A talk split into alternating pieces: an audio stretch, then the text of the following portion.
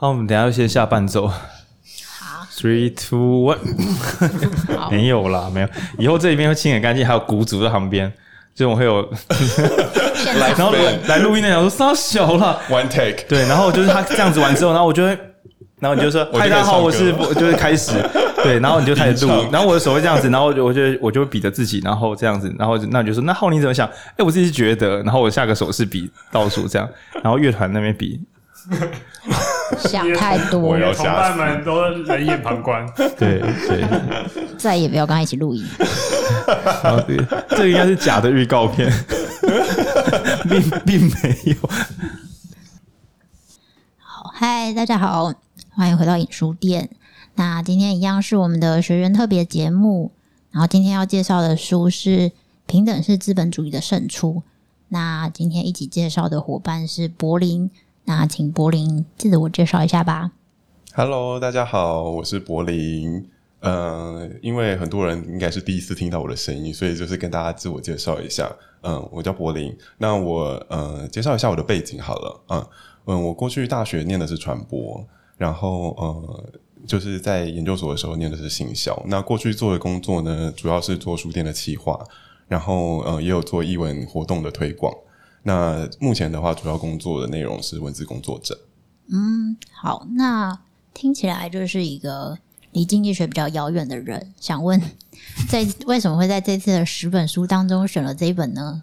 对，大家应该都有发现，我离经济学非常非常的遥远。我就是一个经济学的菜鸟出生者。那嗯、呃，为什么会呃来参加这场活动？跟为什么会选这本书？其实最主要。嗯，就是在过去这么长久的工作的时间里面，我觉得，嗯，开始对自己产生一些对社会的问题跟想法，就是提出来。那比如说，嗯，为什么我们就是工作这么辛苦，大家都这么努力，然后我们付出同等的努力，可是好像没有办法，嗯。平等的负担生活，嗯，对，甚至有些人可能他工作那么久，他连基本的生活都没有办法负担，嗯，这是我的就是工作之后的疑问。然后或是，呃，我们明明就是想要让世界变得更好，可是明明大家都有这样的想法，可是还是不断会有冲突的产生，嗯，甚至现在世界上发生战争这样子。然后或是，嗯，呃，我们可能会为了追求自己的。生活过得平稳，或是过得享乐一点，我们去牺牲自然环境。那我在过去的工作时间里面，就是不断会有这样子的问题慢慢的浮现。所以虽然我过去的呃经历跟经济啊，就是呃政治啊这类社会科学比较没有关系，可是因为我在工作的期间对自己产生这样的疑问跟想法，所以我就开始呃希望可以朝社会科学的领域去接触跟学习。那我其实接触的时间也不长。其实应该是说去年才产生这样的想法，然后慢慢的接触。那嗯，就是在学习过程中也遇到很多困难啊，但是也是因为含有这样的兴趣，所以就是对影书店办的活动就产就觉得诶很好玩，然后想来接触一下，然后也觉得在这边可以接触到很多人，然后学习到很多事情。那也是因为刚刚大家有听到我这样的想法，就是可以听到听得出来，我对于这个世界有一些不呃。比较人文一点的关怀，嗯，那所以也也可以想象我为什么选了这本书，哦，叫做《平等是资本主义的胜出》。了解了解，我觉得你的问题应该是很多人会非常有共鸣的，而且尤其如果本来就是影书店的听众的话，就是会知道说我们其实真一开始也呃也没有，也不是只有一开始啊，就是对一路以来都有录蛮多政治跟经济或者是社会的书，也是试着在回答这些问题。我们。也没有觉得有一个什么明确的答案，但就是随着各种不同的书，然后给大家不同的观点。那希望大家有这些问题的时候，可以啊、呃、知道去哪边寻找更多的资讯，这样子。嗯嗯。那接下来就想请柏林介绍一下这本书的内容吧。好，那我觉得这本书其实。也蛮大程度的回答我刚刚对于这些世界上的提问哦，因为我觉得这些提问应该就是我们就是刚刚如文君所讲的，我们在生活中会遇到一些问题。那嗯、这些书籍的出版，它其实某方面就是希望可以解决我们现在人类社会里面遇到的这些问题。那我觉得这本书其实是一个很好参考的一本阅读书籍哦。那我们就先从它的书名来谈好了。这本书叫做《平等是资本主义的胜出》。那其实我第一开始看到这本书的时候，我第一个问题是什么是资本主义？这个问题对于一个没有呃没有很深入呃学习过经济相关的人来讲，它是一个很大的问题。那我我我试问看看文君，可不可以帮我解释什么是资本主义？我想这个对于学过经济学人来说，一样是一个非常大的问题哦。是，对。那资本主义原我自己的理解就是，它是以呃经济学的，比方说货币的逻辑为主，然后主要是透过货币的累积，那它的累积有可能是现金或者是其他的资本形式哦，包括你对，比方说买呃，那资本主义的起源就是工业化嘛，所以有很多是在呃买工厂啊，或是买。工具上面有更多的累积，然后透过这些资本的累积，然后你就可以呃有滚出更多的利益，大概是这样吧。嗯，好，你有什么要补充吗？有，好，因为今天我们这个录音者啊，就一直很怕说他自己不是专业人士。那影书店的听众应该也知道，浩宁是一个中医师，然后录的东西跟中医，迄今为止没有一集跟中医有关系的，顶多跟为什么要睡觉扯上一点 一点点边。对，那为什么我敢这样录音呢？主要是我想说，录出问题来，听众应该就会发讯息骂，那到时候我再学习就好了。反正不爽，你自己去录嘛，这样。因为资本主义，我的想象就是说，听到主义，我就会觉得是谁是老大。比如说，今天如果有个叫猪肉主义，听起来他们就是吃猪肉，对吧？那如果今天有是高楼大厦主义，应该就是盖很多高楼大厦。那资本主义，就我的理解，就是资本就是最重要的哦，是有才华最重要的，还是有信仰最重要呢？还是有这个嗯？比如说，是很多人喜欢你，哎，都不是，谁有资本谁就赢了。那所以刚文君讲说，从那个我们之前读万物的价值有提到，其实有很多转变。最早就是谁可以做贸易，谁就赢定了。后来发现说，哎，谁有劳工，谁就赢定了；谁有土地，谁就赢定了。然后最后这个大一统，应该就是到今天他还是赢家，就是资本主义。反正刚刚那些合起来都可以叫资本嘛。嗯、就是比如说，我可以有一个可以收房租的房子，那是我的资本。然后可能是我银行里有很多股票或现金，诶，那是我的资本。谁只要持有这些资本，谁就可以用这些资本让资本去上班，俗称的什么被动收入等等的，就变成我们现在的世界。对，嗯，那但我觉得，因为凡是叫什么主义的哦，通常都也不算是有一个明确的定论吗？应该是讲，我的理解啦，就是社会科学的主义通常就是一个。比较大的分类，就是没有说什么东西一定是资本主义，那什么东西一定不是。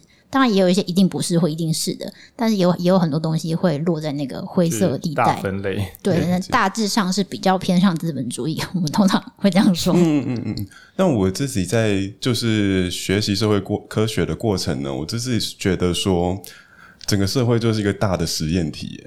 对，就是我们其实提出很多的主义啊，或是一些理论的想法，其实在过去一两百年期间，都是有一些都是蛮新的东西出现在这个世界上，然后它在各个不同的地理环境或是国家产生一个实验性的正在进行中的不断滚动式的一个呃一个方法吧，这样子。对，那我当初会提出这个疑问，是因为。嗯，我看到资本主义这四个字的时候，我在想说，它到底是属于比较经济层面的讨论呢，还是政治层层面的讨论？因为，嗯，后来，嗯，资本主义国家这个字哦，就已经有一点深植在我们脑中了。所以我看到这本书名的时候，我在想象说，他这本书到底是要从经济层面的部分来讨论资本主义呢，还是从政治层面的方式来讨论资本主义？那这边可以跟听众分享，就是如果你有这个疑问，你也有这个疑问的话，其实你可以去看他这本书的英文书名。对，他的英文书名叫做《Varieties of Liberalization and the New Politics of Social Solidarity》。希望我的发音有正确。来来，需要翻译。对，他如果直翻的话，就是呃多元的自由经济以及新的社会团结的政治。那就我的理解上面的话，他这他这本要讲的所谓的资本主义，比较是经济上面的自由主义。嗯，我我的理解是这样啦，我不太清楚这样子的理解，文君觉得合 不合理？嗯，其实他的英文书名的第一行就是第一部部分叫，就是刚刚讲的不同不同种类的自由化。如果是我的话，会这样翻译。嗯，那其但其实自由化的整个范畴，就是它就是属于偏向所谓就是。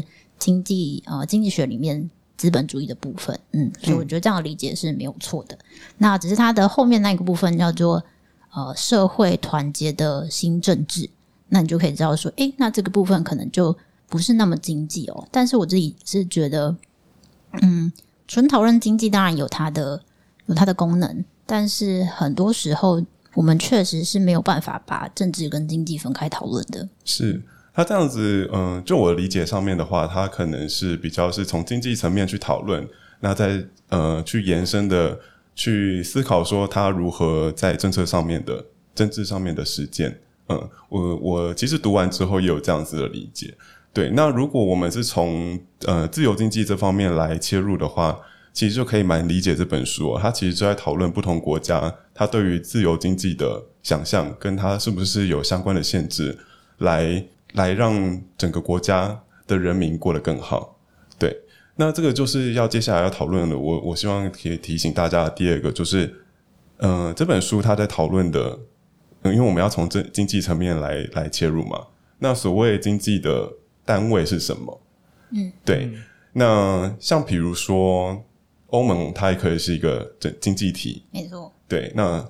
我看完这本书之后，我觉得它比较限制的范围是在以国家为单位去、嗯、去讨论这个经济的活动。嗯，对，所以大家就可以理解说，这本《平等是资本主义的胜出》，它这本书里面在讨论何谓呃自由的经济，以及如果如果它是在一个国家里面的活动的话，会是怎么样的方式，会让这个国家里面的这个这个单位里面的人民达到最大的利益。嗯，这是我对于这本书的前提的两个理解。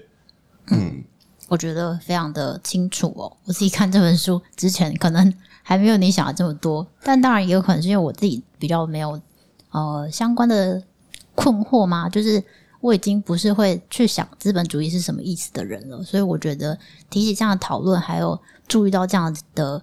嗯，注意到这样的问题也是很很重要的。这就是我觉得，虽然这本书有一点难哦，但当初柏林也就是呃遇到一点困难。但是我跟他说，我觉得呃，没有经济背景的人，我很想知道没有经济背景的人来读会注意到哪些重点。我觉得那绝对是很可贵的。嗯，那请他，我们接下来请他继续去介绍。尤其是以国家，因为一般民众听到经济的话，很难想象说经济就是就想说啊，你自己拼经济。虽然都会说国家在喊拼经济，但民众们一想到拼经济，就会想到我该更努力去上班，我该设法去赚更多钱，去接更多案子。很少人想到拼经济是政府帮你拼，而且政府拼不是只把钱赚进来，而是政府让大家都可以去赚到钱。对，因为我们想到政府拼经济最直观的，我们说最庶民式的拼经济是什么？就是把东西卖出去，国家的产能变得更高。那相当于是说，你爸妈说我们一起来拼经济，然后你就问你爸妈说，所以是怎么做呢？我们假日出去打工，多做一点就会赚钱。诶，这个不算是错的，但是以这本书来讲，它嗯不是要跟你谈这种，它比较像是呃各种经济体。对，那各种经济体以家庭来做譬喻就不好譬喻。我们等一下来听听看，一样是在讲说要拼经济，为什么？因为这本叫《平等是资本主义的胜出》，它所以它并不是平等是共产主义的胜出。什么叫共产主义资本主义？我们今天先做一个假定，私有制。我们等一下呢，政府会做一件事情，然后让我们可以一起来赚钱，赚到的钱大家会放在自己口袋里面。那你个人多努力一点，还是可以多赚到一点钱的哦。所以今天听到平等式，你不要想啊，平等式又要把我的钱分给别人，先不要紧张，先不要紧张。今天要讲的是国家内的平等式资本主义，资本主义是一个大外框。那主要是因为在当代的这种各种体制的冲撞之中，资本主义仍然是这个版本的最佳解。对，但是这个版本呢，就很像说，哎，我们打一个快攻，但快攻又有不同的快攻法。那我们今天叫资本主义，那我们等一下就来聊聊看，在资本主义这套战术之下，还有几种版本。那说不定我们会挑出更厉害的，就是最优化版本。对，所以大家不要听到那个平等就以为是一个共产，听到资本主义就以为是要放大家穷的去穷，有钱的去有钱，就俗称 M 型化。因为听到资本主义就觉得是 M 型化，听到平等就觉得是均平，不，这已经快变成一个民众们的基本概念。那今天要讲的是完全不同的事情。哦，先跟大家做个报备，这样。然后我觉得刚刚浩宁提到那个人人民的部分，我觉得蛮蛮好的。这个这个大前提，虽然我们刚刚的框架是以国家为单位，可是其实他这本书要讨论的是人跟国家如何一起成长，成为一个有能力的呃个体，来让这个世界更美好。嗯、对。那我就接下来讨论说这本书里面提出了几个观点哦。当然，呃，刚刚有提到，就是呃所谓的自由经济这件事情嘛。那前提就是它的经济经济活动一开始是没有任何限制的。我们经济活动就是呃，刚刚文君有文君有提到，就是我们产出，然后交易交换，然后让经济活络。它一开始是没有任何限制的。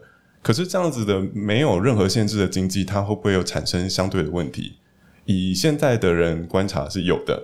那我们要怎么样去让呃，我们要怎么样去做出调整，来让这个自由经济的伤害减低呢？然后要调整到什么程度可以减低最多呢？我觉得这本书里面呃有做了几个分类哦。那它它其实嗯，为什么要让经济的自由程度减低？我觉得他的评断标准是在社会平等这件事情，他是为了让人民的每个人的平等性是呃充分的，呃去减低他的经济自由度。我觉得这本书它是在经自呃经济的自由跟平等里面去做权衡哦。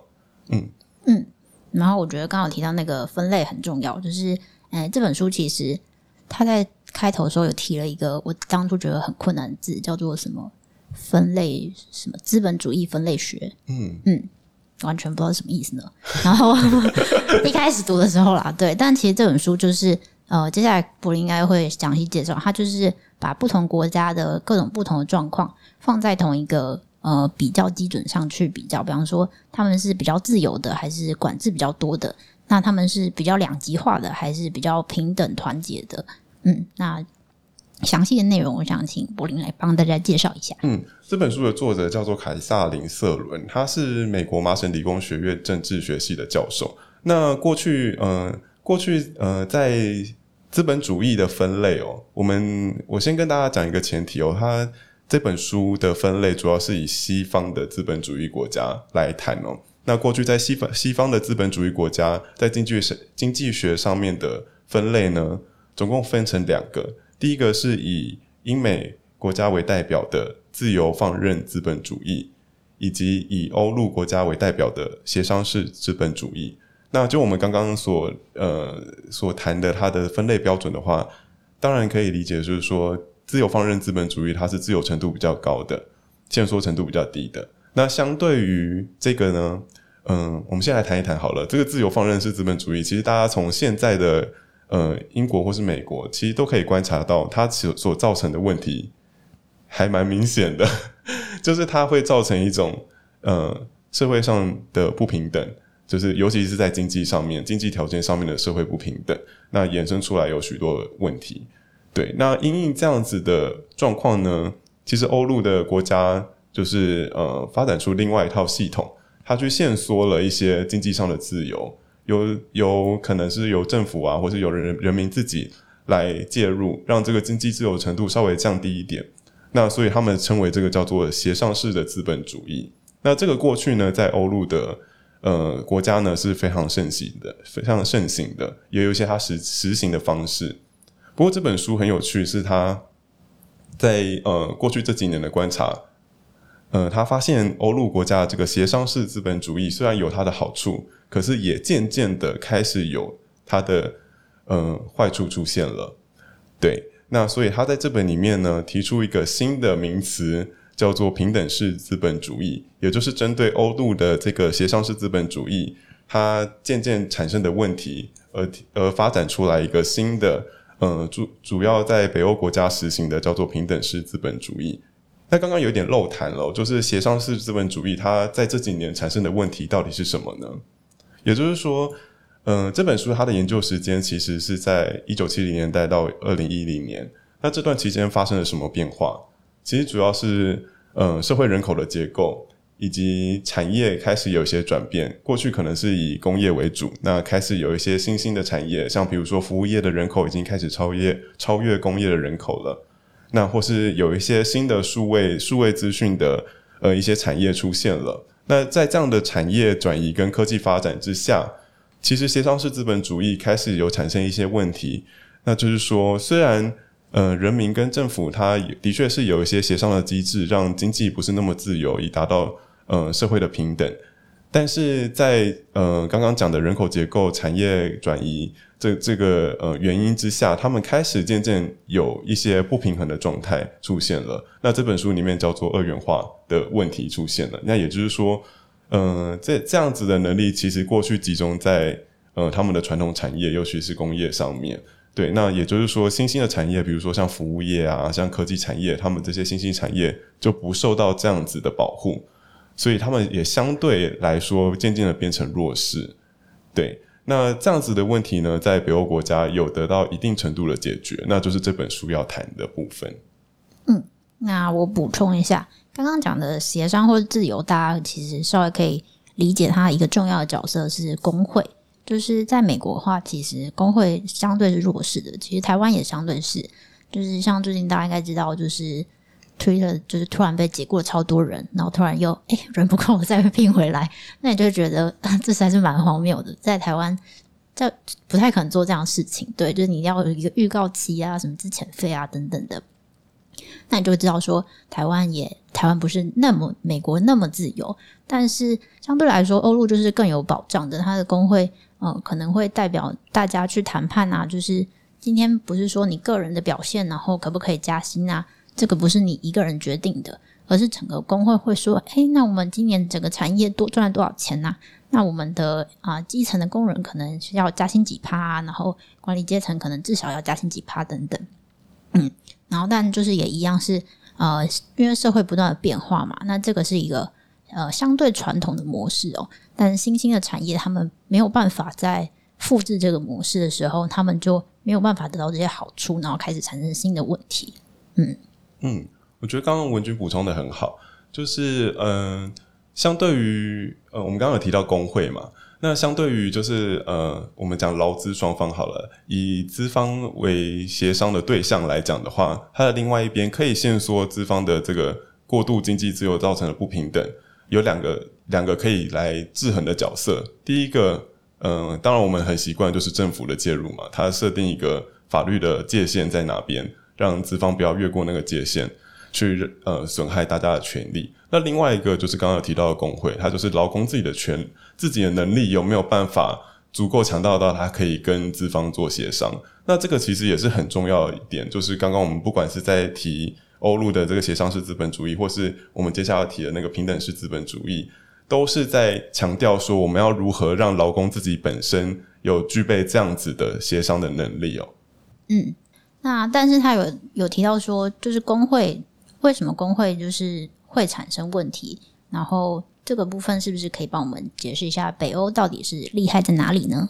嗯，好，那这本书里面它的呃一个。对于这三个资本主义国家的判断标准呢，它分成三大类。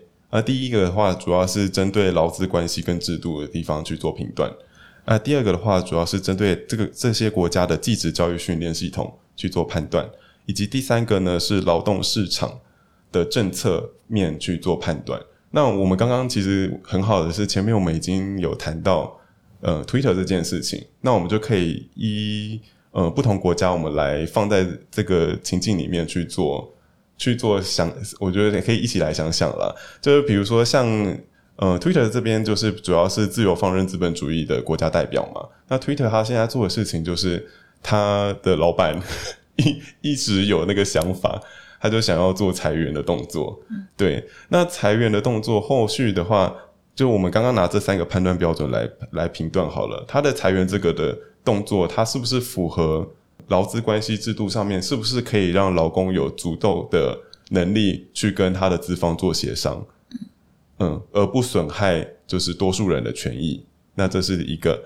那第二个是他的技职教育训练，就是在这些员工在 Twitter 的员工他被裁掉之后，他是不是有足够的能力去转职？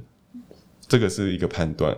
那第三个就是劳动市场政策，是他在被裁员之后，他是不是有足够的资遣费，或是过度的的赔偿金，可以让他过度这段没有收入的生活？那这个这些判断标准，其实都是在审视说，在这个嗯、就是在这个市场里面，劳工他的权益是不是在市场的呃经济情况里面，嗯、受到损害了？对，那。嗯，我觉得大家可以透过 Twitter 这件事情来观察美国到底如何面对这件事情，以及大家就可以大概理解说，所谓自由放任资本主义市场到底是怎么样运作的。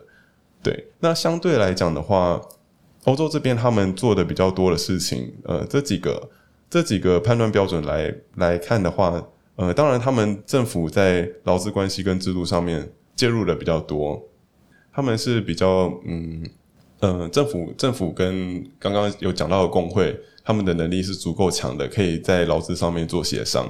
那第二个的话，在技职教育训练上面呢，其实他们政府也投注蛮多呃不同层级的，包括呃书里面有提到很很嗯很经典的，就是德国式的这个技职教育，对技职教育、嗯、呃叫技职教育，对嗯、呃，他们叫做 有点忘记那个名词，就是师徒啊师徒制，对对对师徒制。对，就其实我觉得蛮像我们的高职系统的，对，就是呃一位老师带着学生手把手的教。其实很多过去的就是传统工业，很多是需要这样子的技职教育来支持的。那呃欧陆方面，尤其是德国这样的技职教育系统是非常的成熟，以及受到大家肯定的。那呃其实后来相对于呃欧洲的技职教育呢。好，这个我们后面再谈。那劳动市场政策部分也是刚刚有提到，就是政府介入很多呃政策面的角度来限制市场的自由度。那其实我我之前有想到一个例子，我觉得大家可以一起来讨论一下，就是说，嗯，协商制资本主义它所带来的二元化的结果，这件事情也可以想想看。就是之前那个德国的总理肖兹，他去访问中国的主席习近平。那他那时候访问中国的时候，他带去的一些呃商业，他带他带着一些德国的商业大佬们一起去中国，然后他他的目的就是希望说可以跟中国谈到一些商业上的合作，可以让他们国家发展的更好。嗯，那我那时候就是看看了一下他带去的这些商业人士，那主要还是汽车工业、化学工业，呃，以及医疗产业这几个就是。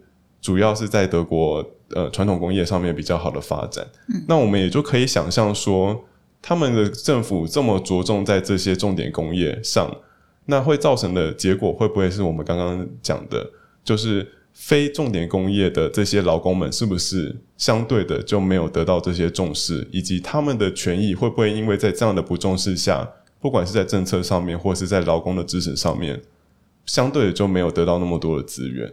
那我觉得这本书提出的就是欧洲像现在他观察到的现况是有这样子的情形出现的，对。那相对于这件事情呢，他就提出了我们这一本书很重要的平等式资本主义，就是希望可以解决这件事情。那怎么解决这件事情呢？其实他提出的是政府的角色蛮重要的，嗯嗯，就是政府它有没有办法平均的分配它的资源，让这些比较。相对于没有分配的，呃，在市场里面没有分分配到资源跟重视的这些产业，就是包括我们刚刚讲到的服务业，或是新兴产业、资讯产业的这些劳工们，他们在政府的支持下有得到相对的照顾。那包括我们刚刚前面讲到的这几个判断标准，就是劳资关系是不是有受到照顾，技职教育是不是有受到他们相关的教育训练，以及劳动市场政策是不是有照顾到这些相对于。呃，传统产业来讲比较弱势的这些产业有没有受到这样的照顾？它的确是在北欧的这些国家有观察到这样子的现象，而且现在呃，在这样子呃多年下来的执行下的确是有非常良好的结果。嗯，那我觉得刚刚推的这个案例蛮经典的，就其实呃，如果你看新闻报道的话，其实主要会针对在美国状况。那其实我自己也蛮好奇，但我也没有还没去做研究，是因为推特应该是在全世界都有员工。那他的裁员是只有裁美国吗？还是裁全世界员工？还是他就是我记得有有一些他们就会说，那其他各地就会依各地的政策就是陆续解雇。那我就会很好奇说，诶、欸，那到底大家的情况是怎么样？比方说台湾，我们知道你好有预告期啊，然后欧陆是不是他们有比较好的补贴？然后包括他提出来的，像是北欧的模式，他最称赞的就是说，诶、欸，大家如果想要转职啊，或者是呃，培养新的技能啊，是政府有提供很多的资源跟保障，或者是你在在呃，比方说他很保障你在在工作呃两个月，但这两个月的同时，你晚上可以去免费进修这种的，就是是欧陆呃不是欧陆北欧他做的比较多，而且他觉得比较成功的地方。嗯，我觉得这个这个讨论蛮蛮棒的，因为我目前呃，我目前以新闻上面的看到的话，都是以美国为主要的冲击。对，在推推特裁员之后，美目前看起来冲击最多的是呃美国他们本呃在本地的总部这样子。那的确是说，在现在全球化的系统之下，每一个地方它的分分支是不是有受到在地的我们刚刚讲的那个政府的呃保护？那的确是，我觉得可以延伸讨论，绝对是有的。这样，就是我们呃很久以前在讲经济学，很喜欢开一个神圣地狱笑话，叫比较利益原则。那跟老听众再复习一下，比如说呃，你做糕饼比较快，你做饮料比较好。那于是呢，擅长做饮料的人去做饮料，擅长做糕饼的人去做糕饼，听起来世界和乐融融嘛。那这样全球化就变成你们家法规比较松啊，你们国家很适合倒废水呢，那我就去你那边倒废水吧。哦，你们劳工哦。死掉不用赔吗？啊，那我一定去你那边聘劳工。那诶，你们的纺织业做得很好哦，你们很有人文素养哇，你们写程式写很好。那你去做时装，你去写程式。那你说，诶，那为什么有些人那么衰？他们家被倒废水，然后劳工死的好像死不完一样。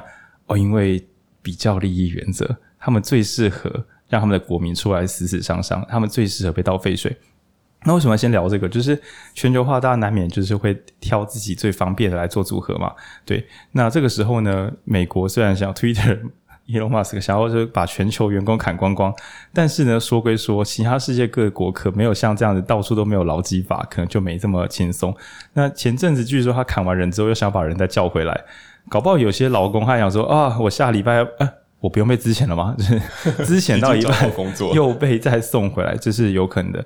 那另外一个还有一个更奇怪的，就是我们前阵子那个所谓的加密货币，据说这我没有细查，就是那个 FTX，就是这个交易所全球大爆炸的时候，只有日本的交易所其实没有爆炸，嗯，因为他们有监管，嗯，这真的很欢乐。人家可能啊，日本落后的金融国家，美国都人家要怎样就怎样，你还在那边管半天，管什么储备现金？他们没有破产，因为他们有储备现金。嗯，这下就欢乐了。就是在一个讲教讲求去中心化、讲求自由放任的地方，有一个地方落后保守，他没有让你赔到钱。那所以这就是所谓的，就是全球化之后的各地法规的不同。那所以当然也可以想象说，有些人会嫌说哪个国家可能有问题，比如说这边不能讲国家名字，有些产品可能在某个国家良率就会忽然变低。诶，那这个时候大家就怀疑说，那个国家是不是加了那个国家的 特殊版本？又或是说台积电为什么？不要担心放美国，因为你把台积电放美国，也不会有三班轮班的工人去上班。你就放在台湾，我大中华民国，我大台湾，才可以有读到硕班学历的人肯三班制轮班，只是为了要赚点钱去处理他家的高房贷。高房贷又是因为他自己的薪水高，把自己家的房地产的价格变高。简直是一个 GDP 的火车头，就是台积电本体这样。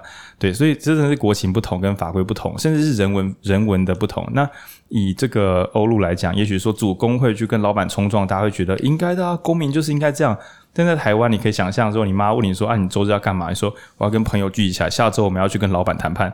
哦，你一般家长可能说，一定要这样子吗？你这样会不会弄丢工作？这种事就是给政府来就好了，就是。集结起来去出头，好像在我们的民族性格里面，你可以个人这样做，但你希望你的长辈、家长、同事、同仁一起支持你，好像有点想太多。所以，其实全球各地有法规上的一些变化，也可能会有跟人文色彩相关的不同。这个变化应该是蛮蛮巨大的。对，所以今天这本整本书的作者，其实他偷偷在隐喻一件事情，就是说，诶，这个台湾真的很喜欢自由放任吗？没有，其实台湾捐款的额度是以 GDP 来讲是全球名列前茅。非常可怕的捐款额度，表示台湾人不太能够接受企业只有赚钱，但没有任何人文风格。所以你看，台积电也是他们的基金会也是蛮厉害的。然后各企业进摊还是要拿出来当门面。你说你只有赚钱，但对社会毫无回馈，这真的是会被唾弃的。对，那所以说我们好像没有这么的自由放任。但是你说我们很敢协商吗？蔡英文曾经在飞机上说：“你们要自己跟老板谈啊，干嘛？”上被骂死。就是你就算准备一套法规，让劳工可以去组工会。这时候民众就不想说，那谁谁谁要组工会啊？谁要去当当工会代表跟老板对抗啊？你不要写政府，你不要写这个法规害我啊！哇，有这套工具也没有用，所以台湾既不那么自由放任，也不那么协商。那所以看起来有第三条道路，搞不好是感觉好像是前两个选项都被删光光，但还好第三个选项还算是一个好选项。对，就是我们今天这边讲的这个评论是资本主义这样。那我随意插话，我把球随意的抛空，看谁要接。我觉得这件事情还是回到，因为在经济市场里面就是两个角色嘛，就是劳资。嗯，那因为如如果劳方不够有能力去抗衡他的资方的话，第三方介入的角色叫做政府。那、啊、你不是说这两方？你看有跑出第三方了吧？对，好，对，那其实政府的资源角色，它其实最终的目标是希望他的劳工有能力去抗衡，在市市场里面去抗衡资方，他的最终目标是这一个。对，所以我觉得刚刚在讨论的，呃，但，但我觉得要看抗衡的意义是什么。是我先随便讲，劳工希望老板不舒服，这是他们的人生最终目标吗？错，不可能。嗯，正常的劳工的最终目标是个人的幸福，老板只是达成他幸福的手段之一。所以今天如果老板已经让我，就是老板，我不喜欢他是一回事，但我过得很幸福。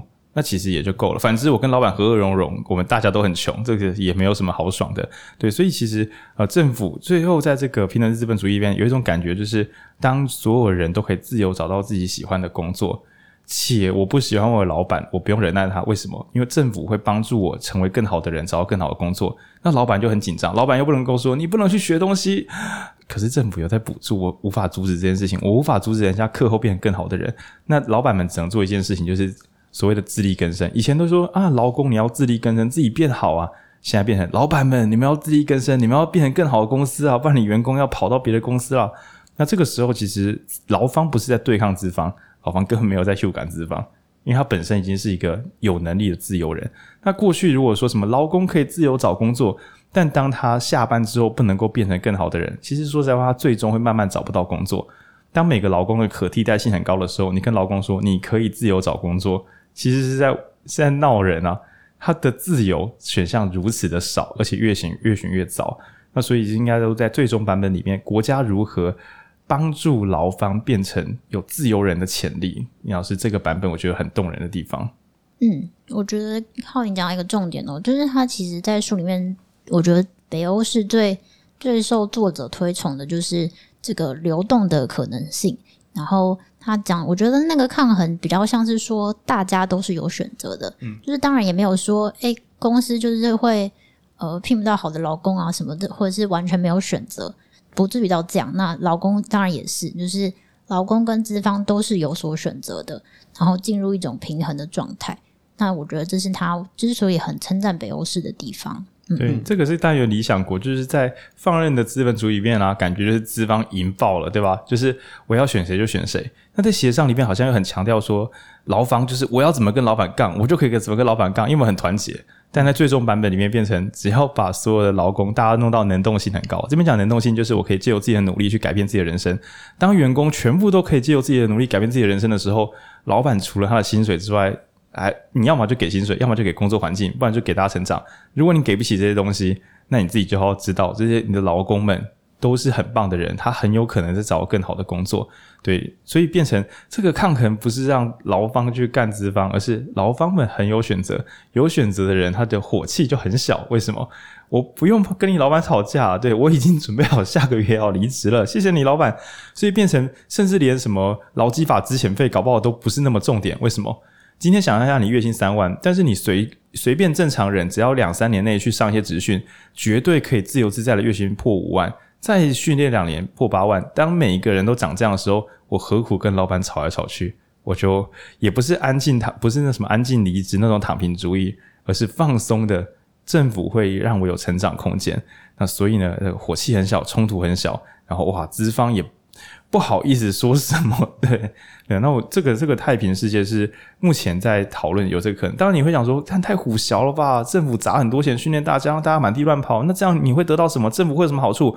他可能会变出一间卧序啊，离岸风机世界大国啊，对，跟台湾差不多的大小，但是掌握了世界这个再生能源的前锋，对，然后啊，甚至他把自己家本来是养猪或什么的，不要把它当做是一件杂物，把它的科技力再提升。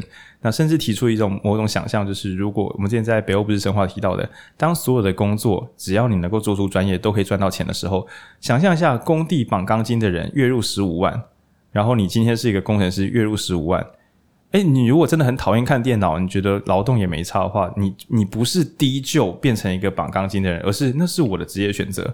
不管今天是卖汉堡的，或今天你是教跆拳道的，大家的薪水都到一定水准的高度的时候，谁还需要为了演给社会看？什么演给社会看？就是高薪的工作才是好工作。为了演给社会看，所以我只好放弃自己的真爱。对，那你可以想象，当大家都在演戏的时候，其实这个效能可能。我想上班族应该都知道，当你没有很喜欢这份工作的时候，有薪水归有薪水啦，那火力全开归火力全开。那所以当大家都在自己的岗位上全力以赴的时候，你用随便猜也知道，有一个国家有三十趴的人在努力，有一个国家有八十趴人在努力。啊，八十趴在努力的国家，大家就是整体会进步比较快，就像骑自行那个协力车不是划龙舟一样，有八十趴的人认真划。这艘船就是会比较快。那传统的世界比较像是让少数精英哦，他们在船头，他们力大无穷，让他们划，大家跟着他们，用想的也觉得他们手都快断了，累死这样。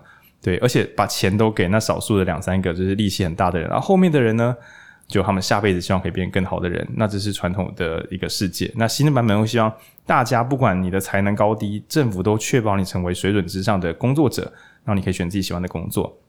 那这边的平等，同时你要赚多少钱，你就把它赚回自己的口袋，买自己的财产，这样它既是资本主义，同时它又可以比较能够兼顾平等，对。然后就是哇，放了很多配套措施，但这本书你真的下去读，其实这本书没有这么好读哦，蛮难的。对，我觉得刚刚所有的讨论，其实那个作者在书名里面就有提到了，他的英文叫做 social solidarity，嗯，就是社会的团结。那所谓社会团结要如何达成呢？不管是资方、劳方，我们都一定有所牺牲。嗯，资方可能牺牲他在经济上面的自由条件，那劳方我们一定会有一些自由上面的牺牲，或是平等上的牺牲。其实我觉得，我刚刚有有有想到说，嗯，就是在在资方如果牺牲不够多，或是牺牲太少，比如说像我们刚刚讨论到推，我觉得 Twitter 这件事情可以可以讨论很多。Twitter 如果做了这件事情。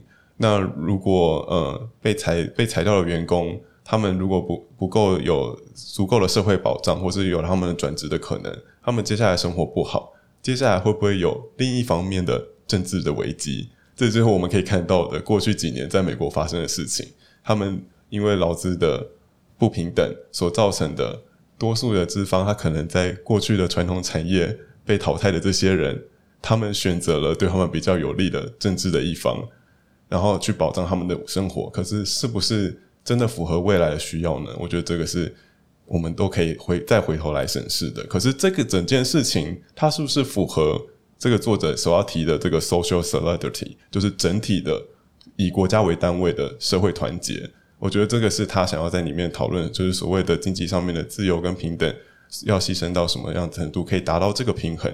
这就是我觉得我们今天一直在讨论的事情。嗯。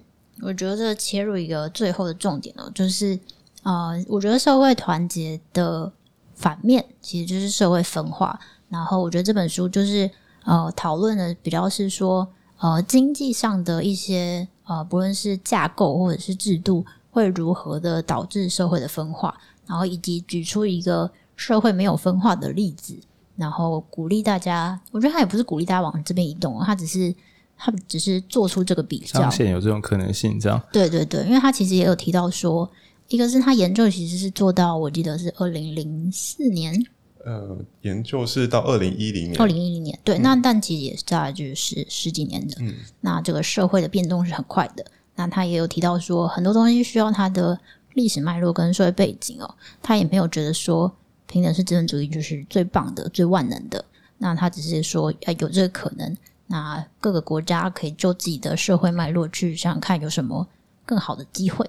嗯嗯，那我这边来就是跟大家分享一下这本书里面作者提出的结论，就我觉得大家可以来思考一下。他有做三点结论哦。第一个是他认为在那个市场里面，劳资双方的呃协协商是一定会发生的事情，没有说什么完全没有协商这件事情。可是如何在协商里面达到，就是大家有共同的。能力去做协商，以及最后达到最好的效果，我觉得这个是他觉他认为，呃，大家可以不断去思考，甚至他在这里面有提到北欧目前在做的方法，大家可以做参考。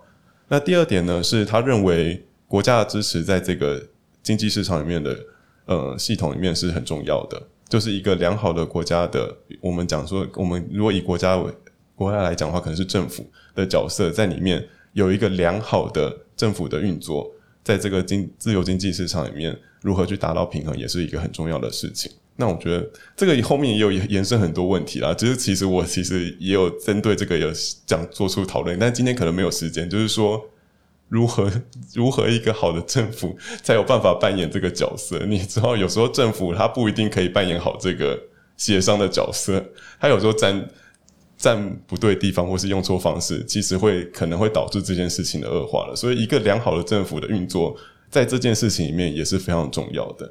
但是，嗯，后面有很多问题啊，就是如何选出这个政府，也是另外一个问题。那我们就不在今天这边做讨论，就暂时先分享到，就是呃，今天作者的结论。那第三个呢，这就是他认为，呃，市场必须要针对新兴的产业变动式的产生新的支持系统。那我觉得这个可以，刚刚我们提出来，我其实刚刚有想到，就是我们在讨论 Twitter 的时候，因为它其实是一个新兴化的、新兴的呃数位数位的产业。那我们刚刚在讲，就是 Twitter 在，嗯、不管是它自己的美国或是其他国家，是不是有受到良好的保护？这其实都是现在每个国家所要建立的新的系统。那包括欧盟后来才提出一个新的数位的法案，来保护这些新兴的数位产业不会受到这样的市场的冲击。我觉得这个也都是现在大家必须要留意跟持续滚动的。那以上就是。作者在这本书里面提出的三个结论，我觉得可以让大家一起来思考。好，刚才三点呢，我尽力了，尽力就是对，因为我很喜欢尾号给稿，就虽然书中没有解方，但我会积极看这样。对，希望就是有在听的金明年的老师，大家不要生气。这样，第一个是所谓的劳资协调，然后我想要讲一下具体的可能性，什么叫做协商？为什么三岁小孩跟他的爸妈很难协商？就是我有个学长，他说我的小朋友五岁，他跟我说，就是爸爸想要看电视，小朋友说你应该跟我讨论过才知道能不能换台，因为电视是大家一起看的。然后他身为一个爸爸，心想我的干。然后当然同学们就说啊，你儿子好聪明啊。然后说你可以跟他说，因为电视是我买的。但是这样教育好像不太对。所以第一个协商的条件是什么？双方都有讨论空间。我举例来讲，一个劳工找不到第二份工作，说想跟老板协商，你真的是老板，你真的会怕他吗？还好啦。对不对？你你你不能够说老板应该当个好人啊！我们可以不要随便用老板是个好人或员工是个好人这种道德话来讨论问题吗？所以，第一，这个劳劳工很容易找到新工作，这个时候他协商就有他的动能嘛，对不对？但第二个，老板为什么不给高薪水？万一他这个产业已经是夕阳产业，你叫独立书店把薪水涨到四万五，对，善待你聘到的好人。他不是不想这样做，可是连老板自己薪水都只有三万一的时候，你教他怎么把薪水开高？所以第二个，什么叫老板有选择？他为什么可以好好当一个好老板？他为什么可以付出正确的薪水跟正确的休假？因为他知道怎么样赚到他能赚的钱，就是产业有没有升级。所以政府不是只有就是去呃做补贴或干嘛？如果你让所有的产业都能够，比如说你看我们的什么长荣海运啊、台积电，他们发薪水，就是一来是因为跟别的。呃，跟别的晶圆厂相比，你薪水再发低一点点，搞不好人就被抢走嘛。第二个是他发得起这个钱，不是只有当个好人，还有什么跟人家竞争。重点是他真的有赚到钱，所以可以发。那所以就是劳方的能力够不够，资方的能力够不够？当双方能力都过水平线之后，双方都是自由人，就很像两个快乐的，不管是男性或女性，然后不管他什么性别，两个人说要交往跟分手，前提都是我跟别人过也可以过得很好，但我选择跟你这个人过。而不是其中有一方是没有对方就死定了，那这样算什么协商？就说哦，你没有我，你可以找另一个人啊。干人家跟你在一起十五二十年，没有任何名下的资产，也没有任何，就是比如说传统女性，他一生都没有跟外面人接触过。你今天说离婚是两个人都可以自由决定的，这根本就是诈欺。所以传统法规才会说，一旦离婚的话，女性可以拿到其中一半的资产。这不是在什么伤害男性，而是这家庭就是双人一起赚到的钱，但是外面的人只认单边的人，这个协商是假协商。所以要先确定劳资双方的协商，前提是双方都有自由的能力。那第二个是什么叫国家的角色？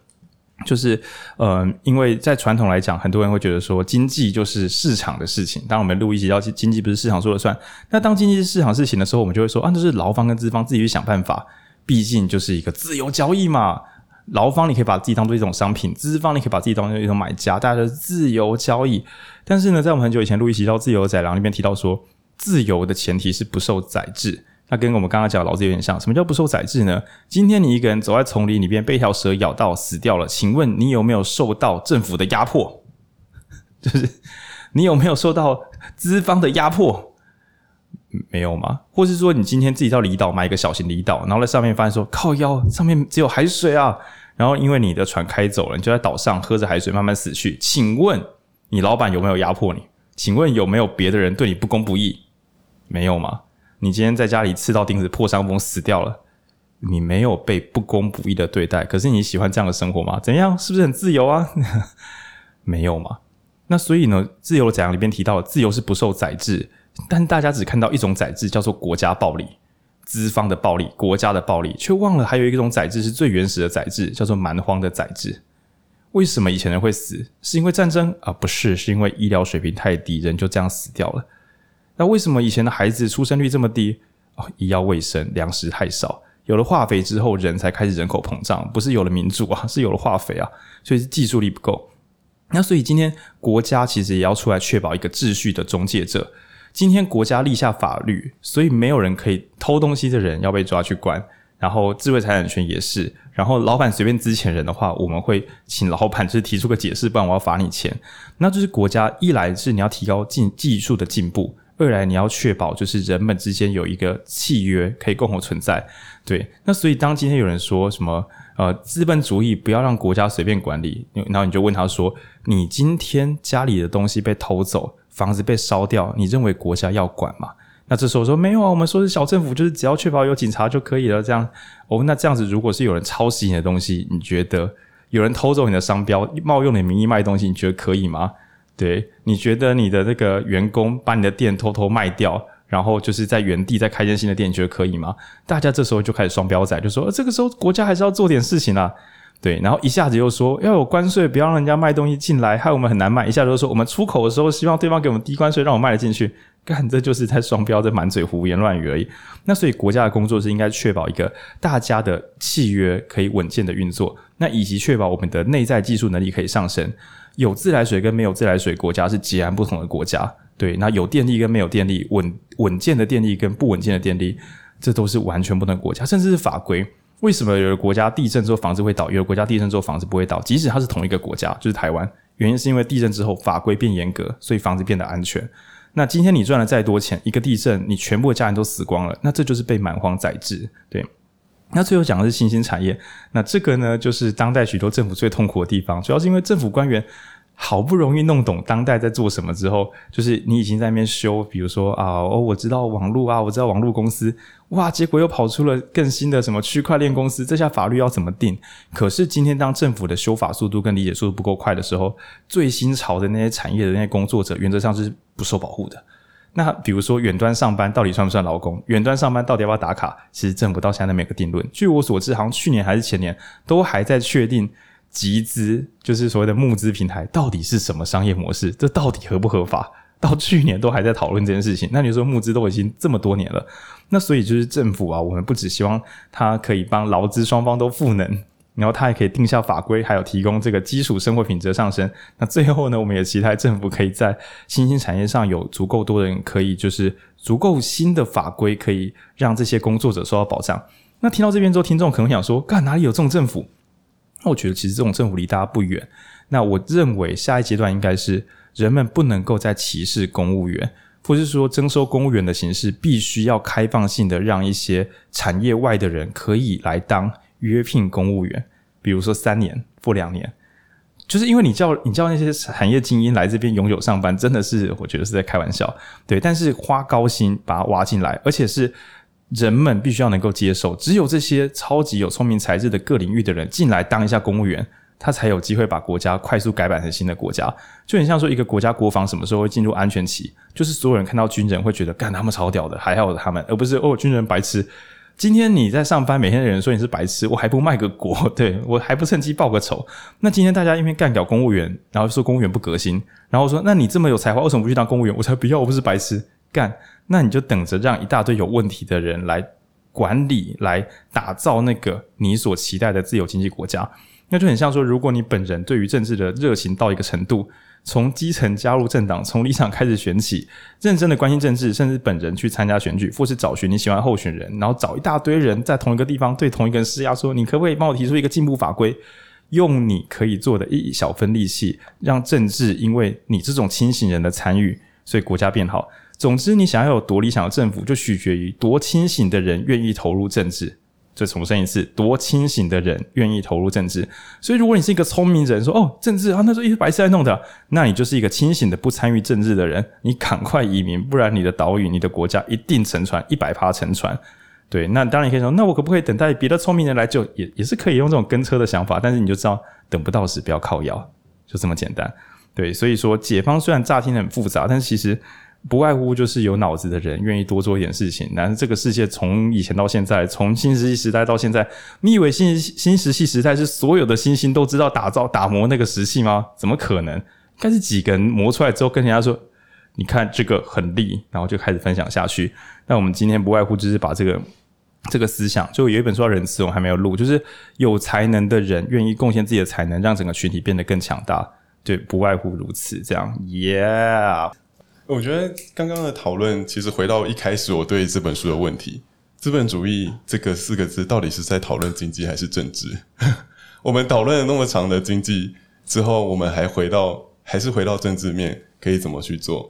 对，我觉得这两个就是一体两面，在经济活动底下，它还是有一些政治系统需要去支持这件事。其实这本这本书，这个这个组织叫经济民主联合，它从二零一三三一八学院之前就已经很认真跟大家讲。从来没有一个地方的经济跟政治是分开的，从来没有，没有那种东西啊！对对对，嗯，嗯，那我们其实过去讨论蛮多书，都是跟这个有关的哦，就是政治跟经济分不开的部分。所以我想要刚刚想要补充一下，就是诚挚的在推荐大家去听《万物的价值》，还有三集都很长，那书也很厚，也可以自己读，都可以啦。但就是他其实讲的就是呃有。